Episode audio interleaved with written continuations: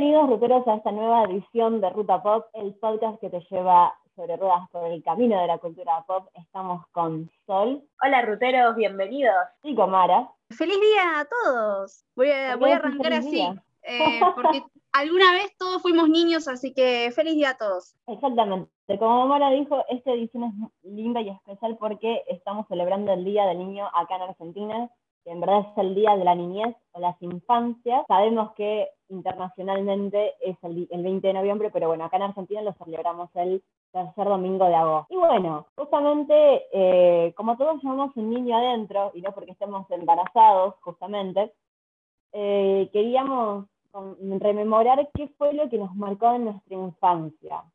Eh, dibujitos o películas de serie. Así que inicio con esa pregunta, porque las chicas no sabían bien cómo iba a iniciar. Así que inicio con esa pregunta de, ¿qué fue el dibujito que yo les digo, cuál es su dibujito favorito que veían de chicas? Yo tengo muchos, pero si tengo que quedarme con uno, Tommy Jerry, definitivamente. Verídico, verídico, me gusta, me gusta, me gusta. No me gustaba tanto a mí realmente Tommy Jerry, no sé por qué, llegó un momento en que no me copaba. Era un poco violento. Era un poco violento, ¿no? Pero bueno. ¿Esto hablará de mi personalidad o no? No lo sabremos. Ay, Dios. Chicos, les, les, aseguro que Sol es un pan de Dios, es una Hufflepuff, muy Hufflepuff. Y vos, Mara, ¿cuál es tu primer dibujito que se te viene a la memoria cuando preguntamos sobre tu infancia? Eh, se me viene Arnold y los Rocket Powers, así como muy, muy 2090 por ahí. Eh, se me viene así como, me gustaba demasiado. Si no, las chicas superpoderosas, más del 2000. Bien Nickelodeon, bien Cartoon Network.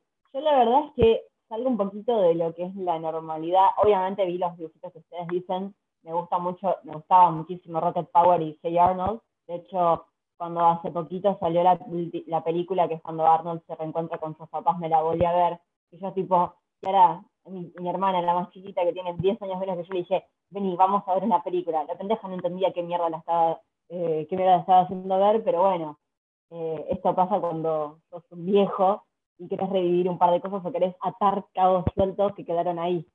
Pero a mí el dibujito que más me hace recordar a la infancia, pero porque amaba verlo, es la Pantera Rosa. Literalmente hasta sé, eh, ¿cómo se llama? El nombre del compositor de la melodía, que es Harry Mancini. Y tipo, me la sé de memoria a la serie. Y tanto así que hasta la veía con mi vieja, que mi vieja también se había visto los capítulos más viejos, porque después de la Pantera Rosa empezaron a sacar nuevos capítulos, aún así en los 90, 2000. Y mi mamá también los veía conmigo, o sea que mi mamá se sabe todos los capítulos de todas las temporadas de memoria. No vean, chicos, no vean la Pantera Rosa con mi vieja sin embole. Eh, porque spoilean todo el capítulo. Todos los capítulos se los spoilean, es el miércoles. Pero bueno, ¿qué se le va a hacer? eh, yo por otro lado, les hago, tipo, las saco de las series y les digo, ¿qué es lo que más veían? ¿Nickelodeon, Cartoon Network o Disney? Puede ser también Discovery Kids, ojo, pero Discovery Kids es muy para chiquititos. Yo estoy entre Cartoon Network y Disney, porque sin darme cuenta me entendí que miraba mucho Disney, pero demasiado. Eh, me acuerdo la primera vez que, vi Sapping Song, eh, ¡Uh! arrancando, arrancando así, eh, y estaba terminando lo que era Stan Raven. Y yo decía, ¿qué es esto? Eran las primeras eh, series no animadas que, arrancaba a ver. Y nada, era una locura. pero tengo que remarcar que Cartoon Network sí me, me, dejó más animación que Disney. No, la verdad que sí, es más, ahora lo bueno es que podemos revivir para los que dicen, uh, quiero, nos están escuchando y empiezan a rememorar sus dibujitos favoritos, quiero que sepan que, por ejemplo, Disney, obviamente está todo lo, todo lo de Disney está en Disney Plus, todo lo que está en Cartoon Network está en HBO Max, y todo lo que está en Nickelodeon lo tiene Paramount. Así que ya les doy el, el pantallazo de si quieren rememorar algo de su niñez, vayan a estas plataformas a buscarlo. Bueno, son pagas, pero la verdad es que si quieren realmente revivir cosas, está bueno. Yo, por ejemplo, hace poco, cuando encontré en HBO Max eh, Coraje el perro cobarde, me lo empecé a ver. Qué detestable que soy, pero me lo empecé a ver de nuevo. Y en Disney Plus empecé a ver los sustitutos. ¿Ustedes se acuerdan de los sustitutos? ¿Cómo no me voy a acordar? Dios, sí. Este, este episodio va a ser puro, no, ¿te acordás de? ¿Te acordás de tanto? Estamos re viejas. 23 años y la otra 24, 25 bueno, ya. Yo hoy hice un descubrimiento eh, en HBO Max que acaban de estrenar eh, la nueva versión de los Animaníacos. No sé si se acuerdan de los Animaníacos. Acaban de estrenar la nueva versión que en Estados Unidos se estrenó el año pasado en Hulu producida por, eh, por Steven Spielberg. Nada, tiene Animaniacos y Pinky Cerebro, otra serie clásica que amo con todo el corazón. Eh, para, para, para, Tenemos, hacemos, hacemos la parte de, de, Pinky Cerebro. ¿Qué vamos a hacer hoy, cerebro? Conquistar el universo. Ahora me acuerdo si no, no. Era lo mismo de todos los días, Pinky. Tratar de conquistar al mundo. Bueno, fallé. Dios mío, no, yo, disculpen chicos, yo soy una persona muy niña y me sé todos los diálogos de casi todos los dibujitos que se puede ver. Yo personalmente veía Nickelodeon, Cartoon Network y Disney, o sea, casi al mismo tiempo. No había, no, había uno que realmente me gustara. Pero si tengo, pero como ustedes parece que sí se vieron las tres, igual que yo, díganme el mejor dibujito animado o el que más les gustaba de, por ejemplo, Nickelodeon primero. La estás haciendo difícil, Diana, hoy, ¿eh? No es difícil, no es difícil, no es difícil. Mara ya dijo que el suyo es de Hey Arnold. A mí, por ejemplo, de, de Nickelodeon, uno que me encanta, que me parece súper divertido. Una de acá un paréntesis, Rocket Powers. Rocket Powers por... también. Sí cuando somos grandes nos damos cuenta que el tío Tito y el papá de los chicos estaba están re drogados mal, están siempre de pepa. No de pepa, sino de marihuana, capaz, me parece Este, pero yo me, recontra remir usa los castores cascarrabia, eh, con, con Robert y Taz. No, no, no, eh, eran tremendos. Aparte Robert se hacía el, el bueno y, político y era más porro que. Que Taz, Taz era, Taz era mala onda y lo decía y lo demostraba. Pero yo soy la cooperación de los dos. Vamos a hablar de de que te acuerdas de Nickelodeon. Vos seguramente viste Nickelodeon. ¿Sabes de Nickelodeon? Vi muchas de no, te voy a los Y estoy pensando, es que estoy así con la cabeza reorganizando y pensando con cuál me quedaría, porque hay muchas que se me vienen en la cabeza. Pero yo era muy de los Rugrats, por ejemplo. Ay, sí. Muy. Hace poco se cumplieron 20 años de los Rugrats. Pues lo pueden encontrar en nuestras historias destacadas. Ay, Dios, sí, hace poco se, se, llegaron a los 20 años. Y los Rugrats tienen las dos versiones, los Rugrats de bebés y los Rugrats crecidos, que cuando los chicos ya iban al secundario, al secundario, la pre, lo que sería de Argentina, primera, tercer año aproximadamente, estaban copados y tienen varias películas también, no de los crecidos, pero sí de cuando eran chiquitos. A mí también me re encantaba y que también tiene películas, los Thornberry. O tengo un meme de los Thornberry. Eh, estaban buenos. no eran tal vez tanto para mí personalmente, pero estaban buenos también. Que tiene una película con los Rugrats. También, más, me acuerdo que hicieron eh, tremendo crossover se mandó Nickelodeon. Eh, después de Cartoon, de, sí, de Cartoon Network, ¿cuál, ¿cuál les viene primero a la cabeza? Yo la verdad que el primero que pienso en Cartoon Network son las chicas superpoderosas, discúlpenme. Es que son un clásico de ahí. Yo sacando a Tommy Jerry, que ya los mencioné, la otra que sería es Scooby-Doo. Uh, Scooby-Doo. Scooby-Doo, eh, sí, está, pero en verdad es que Scooby-Doo no sé si es de, de Cartoon Network en sí, me, lo pasaban pero no le pertenecía, me parece. Pues Scooby-Doo era mucho más viejo que Cartoon Network. Creo que estaba en Boomerang. ¿Se acuerdan de Boomerang? Tremendo. Ahí pasaban el otro. Qué buen canal, qué buen canal Boomerang. Me lo quedaba mirando un montón eh, con todas las las clásicas de los autos locos. ¡Uh! Me hiciste acordar de los autos locos. Para, ¿y no es la, la familia, la de la familia que vivía en el espacio? Que tenían una mucama, un, un robot. Los supersónicos, querida. Esa, los supersónicos. No me acordaré, no me acordaré el nombre, pero que me acuerdo de cómo iba y los personajes, estoy seguro. Eh, Vos, Mara, de Cartoon Network, ¿cuál sería tu favorito? Además de, obvio, las chicas superpoderosas. Estoy pensando y se me viene tal vez el laboratorio de Dexter, era muy bueno, o al menos a mí me gustaba mucho. Y ahora sí que me acuerde bien, creo que son las chicas superpoderosas y Dexter. no sé si se dieron cuenta, pero la misma persona que le daba voz a Burbuja también le daba la voz a, a Didi. Era la misma mujer, me parece. Eso explicaría muchas eh, cosas. Sí, la verdad que sí. Encima los personajes eran rubios de ojos claros y bastante insoportables. La burbuja no era insoportable, lo que me parecía de burbuja era que era muy niña, muy bebé. Pero, ay, ¿quieren, ¿quieren escuchar lo del meme de burbuja? Me sale igual. A ver. ¡Adiós! Me sale igual. Te sale, te sale. Es tremendo. Eh. No sé si ustedes se acuerdan eh, de, un, de un dibujito que era medio no era muy común, pero me acuerdo, me acordé ahora sí que los domingos a la mañana con mi hermana y yo nos quedábamos en la cama hasta las once y media, doce mirando dibujitos y mirábamos mucha lucha y Jacobo 2-2. No sé si se acuerdan de alguno de los dos, pero Jacobo 2-2 era el menos conocido, pero el que más nos gustaba. Sí, yo me acuerdo de los dos, lo que se recordó. De, mucha lucha sí me acuerdo, de hecho estuve viendo hace poco que empezaron a hacer memes otra vez, sobre todo con y después, eh, sí, Jacobo 2-2, tremendo desbloqueo me hiciste. Yo, eh, bueno, hoy, uh, uno que, escuchen esto, con mi viejo no tengo la mejor relación, sinceramente.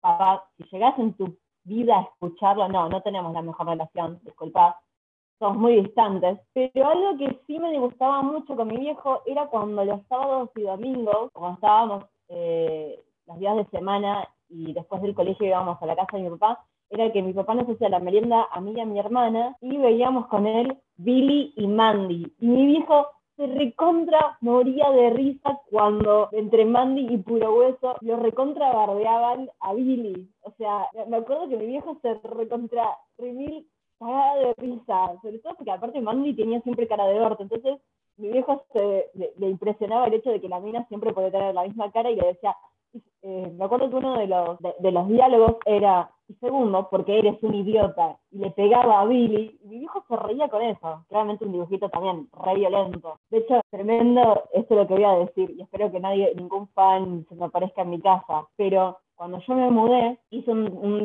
desbloqueo también, porque cuando me, mudé, yo vivo en la calle Baldomero Fernández Moreno, y yo dije, uh, vivo en la calle Lord Baldomero tremendo la parodia que le habían hecho eh, Harry Potter, en Billy Mandy, a Harry Potter, de verdad. Eh, pero bueno, les voy a tirar la otra. tengo una tremenda pregunta, pero antes quiero que me digan cuál es la serie que más también les gustó de, eh, ¿cómo se llama esto? De Disney. Yo personalmente, una de las que más, más, más me fascinaba era Imposible, hay una mosca con onda y creo que sí, los sustitutos. Imposible era nomás, definitivamente. Eh, si no te hubieses acordado, la iba a decir esa. ¿Y vos, eh, los sustitutos me gustaba, pero una banda. Mal, mal. Los sustitutos era como ahí top.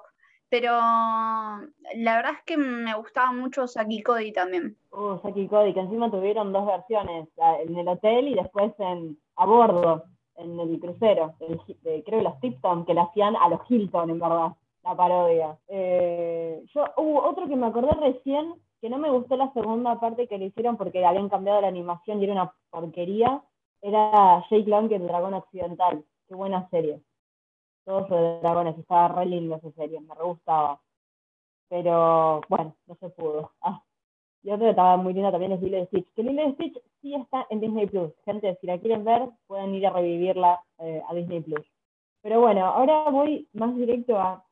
¿Cuál es la película o serie, o películas o series, pueden decir hasta tres, más de eso no, eh, que les marcó la infancia definitivamente, que dicen, me hizo un Bueno, yo sí me tengo que quedar con una, por definir, creo que algo que me, marcó mucho, pero mucho fue toda la saga, hasta la, trilogía de High School Musical, las películas de High School Musical, definitivamente. La cara de Diana, ustedes no nos ven pero la cara de Diana es increíble. Eh, no te puede sorprender que esa sea mi elección, porque claramente va a ser mi elección.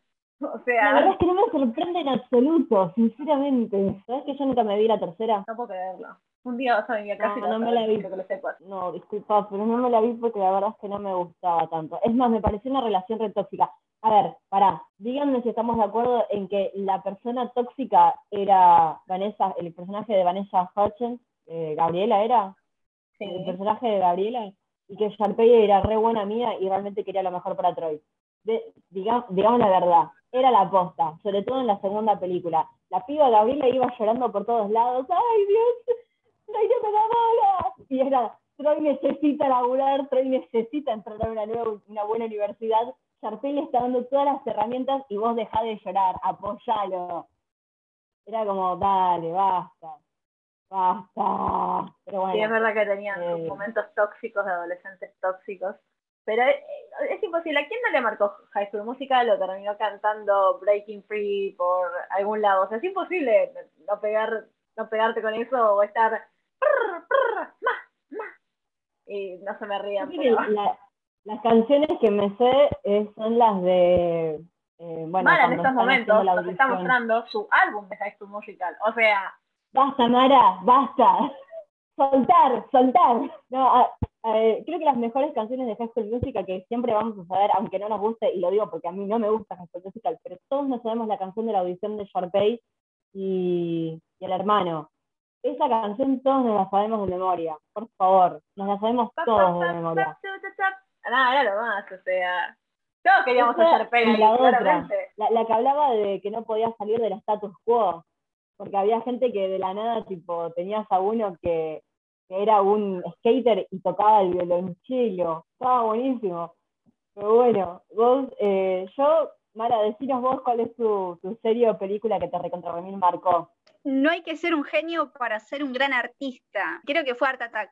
No me quedan dudas, hice 30.000 tutoriales de las 10, 10 temporadas que, que tuvo el programa y la verdad Art Attack me remarcó. A mí me hace divertir porque hasta no te, te decía, no es que eh, eso, podías trabajar con un montón de cosas en tu casa, pero la realidad es que hasta te pedía seguramente una roca lunar, sangre de unicornio, pelo de un jabalí, o sea, de un jabalí de, extinto ya. Era como, dale, déjame de joder, hay cosas que no tengo ni en pedo en mi casa. Y que ni siquiera lo podemos encontrar, porque en ese momento, cuando acá Tata había llegado, los limpiapipas no se conseguían en las librerías como hoy se consiguen normalmente. Y conseguir un limpiapipa era tremendo. Me acuerdo que el único- nosotras, Sol y yo, vivíamos a un colegio que está ahí en Plaza Italia, en Palermo, capital federal, Buenos Aires, Argentina. Y el único lugar que yo había encontrado en toda capital que tenía los limpiapipas era Teorema, que está ahí en, en, Plaza Italia.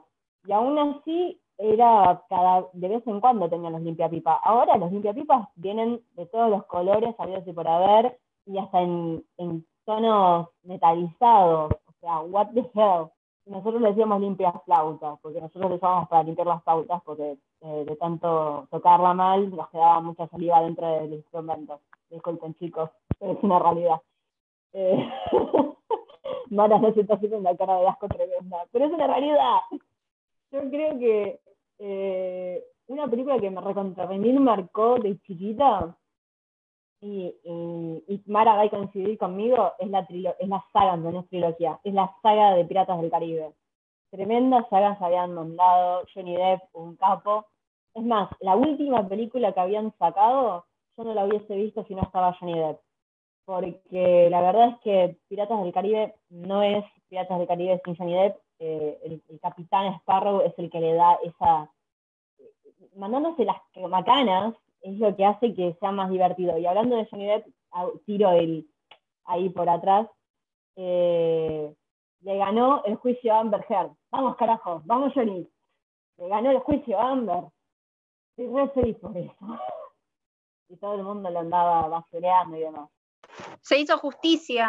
eh, miren, yo tengo una relación muy amor-odio con Piratas del Caribe. La verdad es que la trilogía, o lo que se creía que iba a ser trilogía, me fascina, me encanta. Amo cómo está resuelta, es, es una obra de arte de Disney.